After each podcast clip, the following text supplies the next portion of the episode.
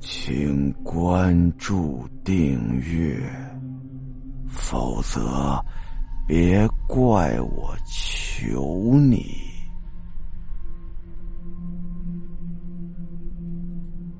恐怖童谣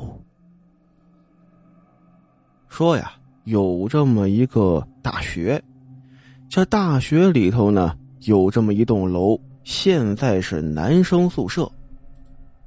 据说呀，在很久很久之前，学校刚刚建成的时候，这栋楼啊是作为老师的家属宿舍楼用的。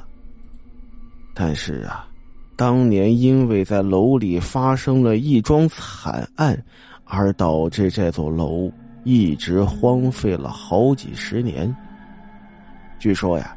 当年有一个意气风发的老师，带着自己的老婆孩子住在这栋宿舍楼的三零二室。当时啊，也不知道这老师是受到了排挤还是怎么回事老师疯了，疯了之后举刀把老婆孩子都杀了，自己然后自杀了。随着老师一家三口全部都死掉之后。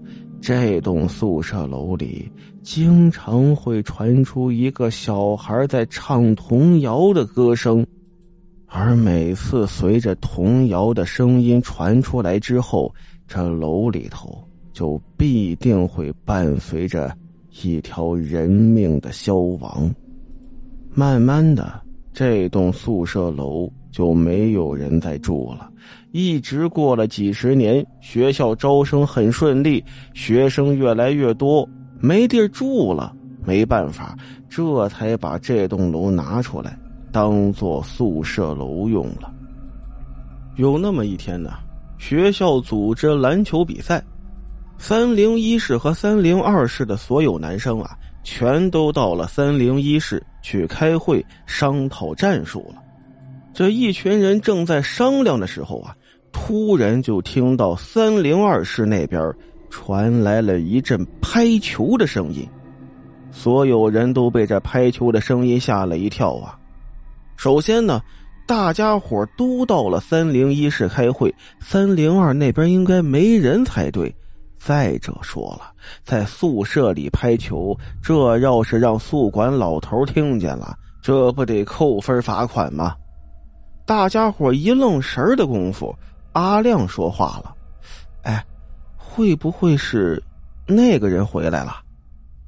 阿亮说的那个人是三零二室的其中一个同学，叫阿坤。这个阿坤呐，长得帅啊，然后又会唱歌，又会跳舞，还会打篮球，深受女生的喜欢呐。男生们呢，一边是嫉妒他。另外呀，也确实讨厌一个大老爷们整天化着妆，男不男女不女的，没有一点爷们的气质。所以呢，大家伙都挺疏远他的，包括这次开会商讨战术啊，也没叫他。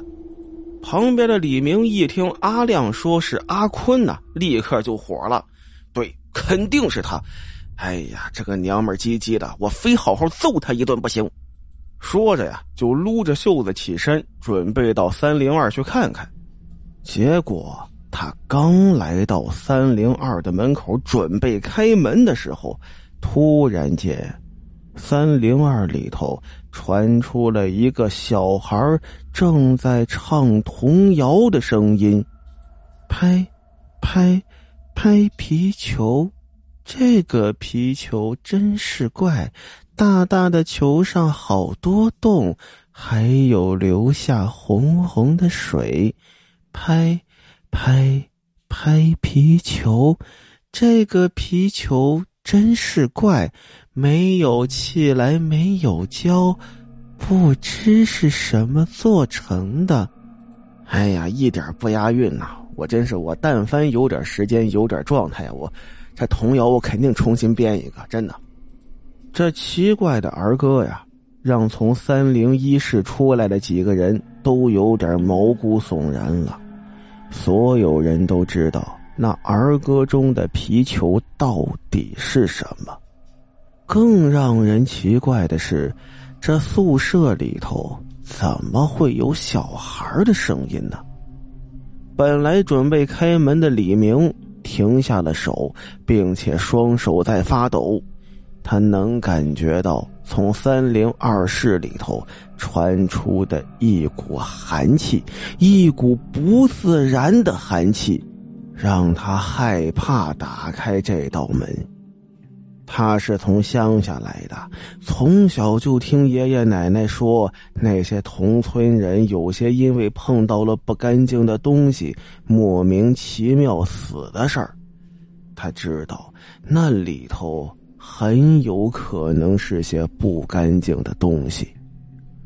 旁边的王强啊，看见李明的害怕，抢过李明的钥匙，站在门前，大大的吸了一口气。并且暗暗祈祷，把钥匙插入了锁孔中。这往里一插呀，儿歌的声音消失了，拍皮球的声音也没了，换来的是走廊里的一片寂静。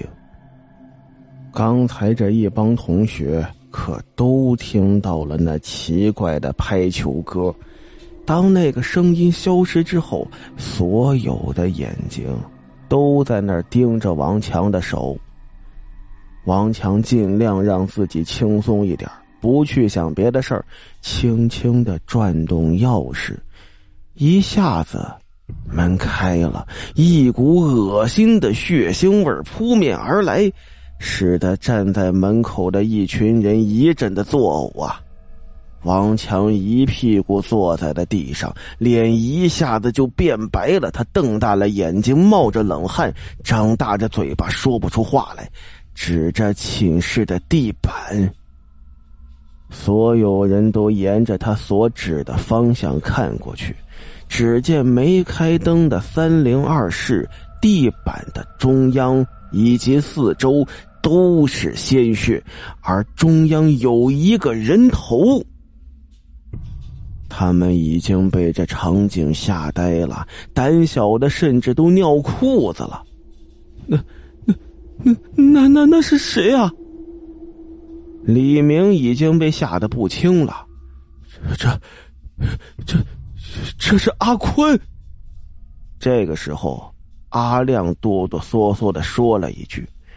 他看见阿坤的人头，那双大眼睛正在盯着他们每一个人，嘴角上还挂着不可思议的笑容，那种令人毛骨悚然的笑容，似乎是在说：“别着急，下一个就是你们了。”